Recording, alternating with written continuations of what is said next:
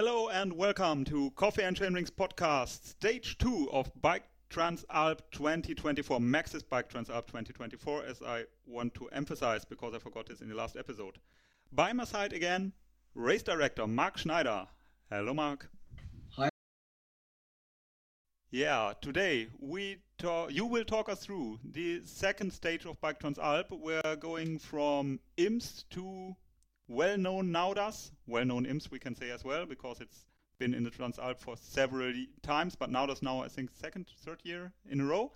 Um, we will go um, 76, 77 kilometers, 2,500 meters roundabout of climbing and um, get a level 4 of 5. What can you tell us about this beauty of a stage?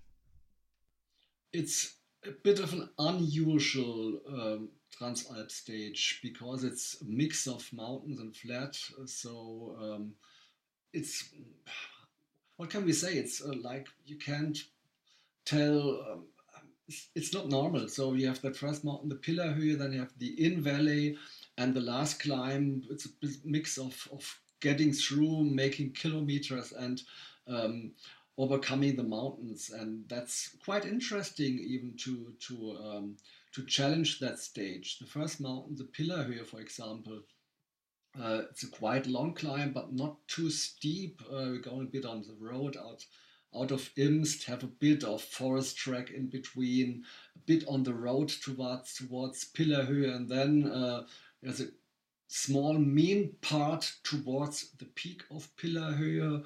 Um, last time we rode up there on a forest track, maybe two, two or three kilometers longer, and that's the direct track towards Pillerhöhe. It's on a trail, maybe dirt track in the forest, trail up there, and you see the last meters are steep. So, um, so it's faster than the other um, option, definitely because it's quite directly going up there, but uh, the last meters really steep on a nature forest track trail going up to Pillerhöhe.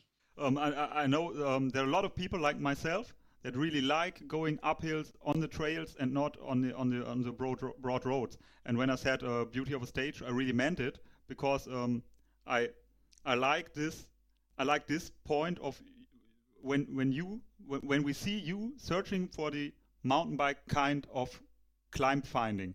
So yeah. um, I, I, really like it, and and um, you already said um, it's very steep, and as we mentioned in the um, episode before, if you say very steep, there will, will, be some hiker bike, some mountain biking spirit, and um, that's that's really what um, Bike Transalp is about, and also the transfer you will describe later, uh, making kilometers as you uh, as you told.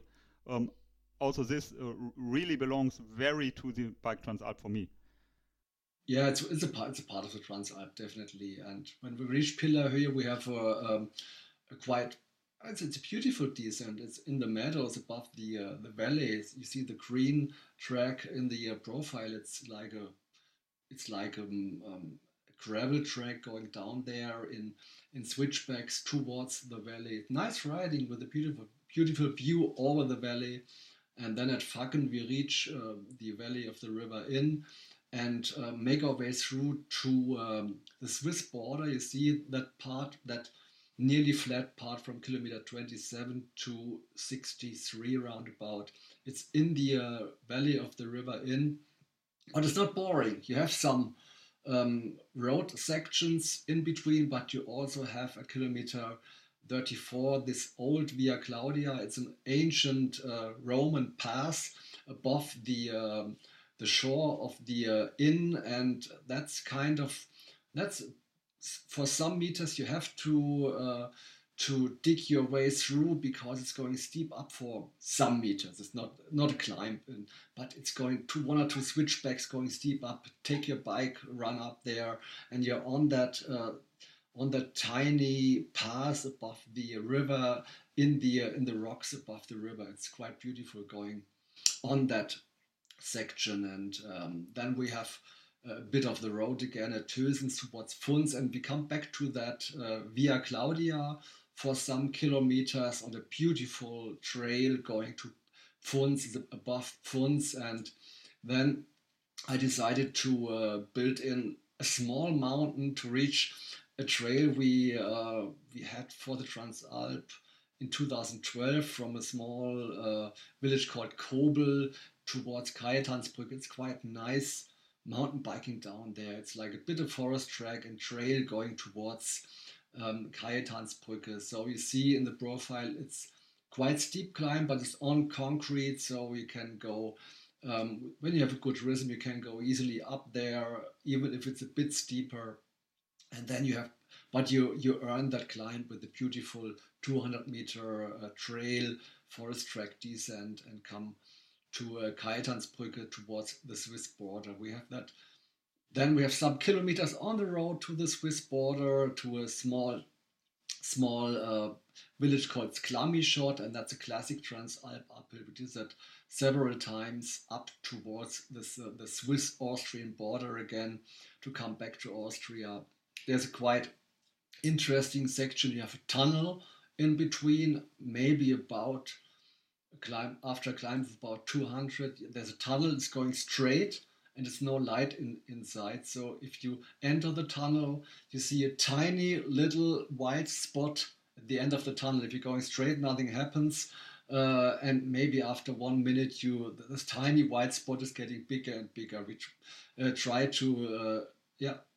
Let me ask you did we do this in 2021 I remember some tunnel kind, but we but we were on the other on the other side, I think, of, of now. No, no, no, no, no. That that was last time we did this was maybe 2016 or 2018. I, I don't. know. Okay, then it was another tunnel. I remember yeah, yeah. being really dirty from all the wet stuff flying yeah, around, seeing nothing, and quite exciting tunnel uh, experiences in the in the Alps. Yeah. Classic climb up to Sklamischot, and then uh, we're going to uh, to the Swiss border.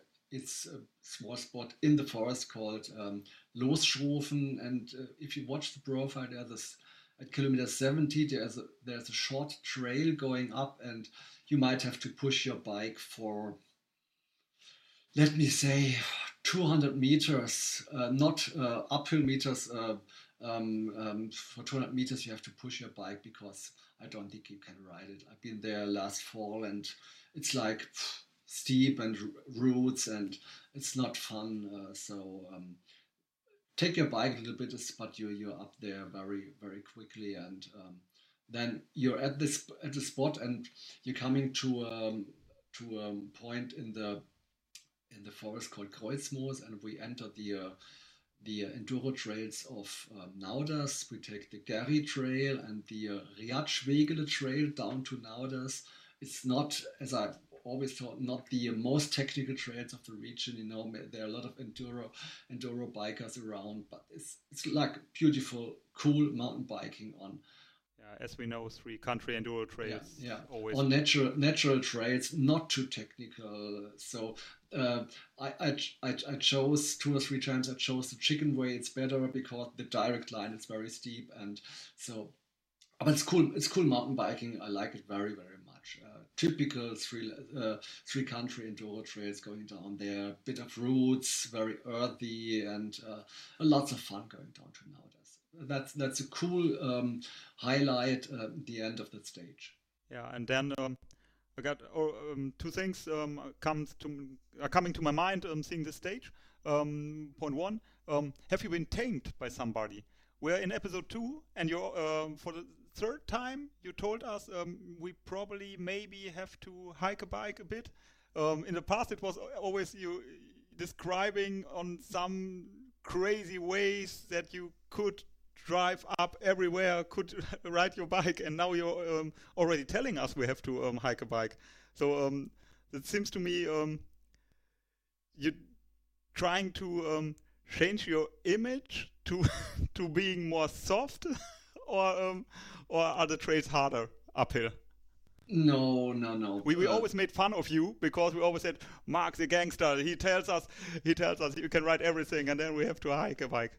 no, but but uh, that that part at kilometer uh, sixty nine, that's you have to you have to uh, push your bike or carry your bike. It's you, you cannot cannot ride up there. Uh, we, we we we went down there in uh, 2012, the other direction, and even downwards, some people push their bike for some meters because hanging roots, you have hanging roots, and uh, I don't think it's possible to ride without uh, without um, for, for our our um, our moto crew they they will make it, but uh, that's it. Yeah, sorry for making fun of you, and, and sorry. No, that, um, that's okay. That's okay. Listeners that, that don't know, but I, I was uh, thinking about the, the jokes we made all the all the years about you not telling us we have to um, push, and now you're coming around with it. Um, that's one thing. The other thing is um, um, this um, stage. If we if we if we see it as a, as a compact climbing stage, we see we, we're doing 2,500 um, meters of climbing inside of 25 kilometers. And if you see this, the stage is to taken to be taken serious. I think. You have to take it serious. Yeah, yeah, that's, that's right. So The even even we see this flat part, and yes, it's flat. It's making meters and um and all this Yeah. stuff. I think it's a serious climbing stage. It is, it is, yeah. But um, on this flat section, you're collecting meters. You don't see those meters on the uh, profile because it's going slightly up and down. And uh, but yeah, it's a, it's a bit of climbing, but not too brutal, not too steep. Exception the last meters to Pillerhöhe and the last meters to the trails of Nauders, and the rest is uh, not too steep climbing. That small climb at kilometer 47, it's quite steep, but it's on the road. You have good grip going up there. Yeah, that's relaxing to hear. Yeah, and then after this we have done stage two, level four from five, 2,500 meters of climbing, 77 kilometers of riding overall. Thank you, Mark Schneider, for your view on this stage. Um, hear all of You're you welcome. next time. In thank you very much. In our next episode, um, Bike Transalp Stage 3 with Mark Schneider. Hear you then. Bye bye. Bye.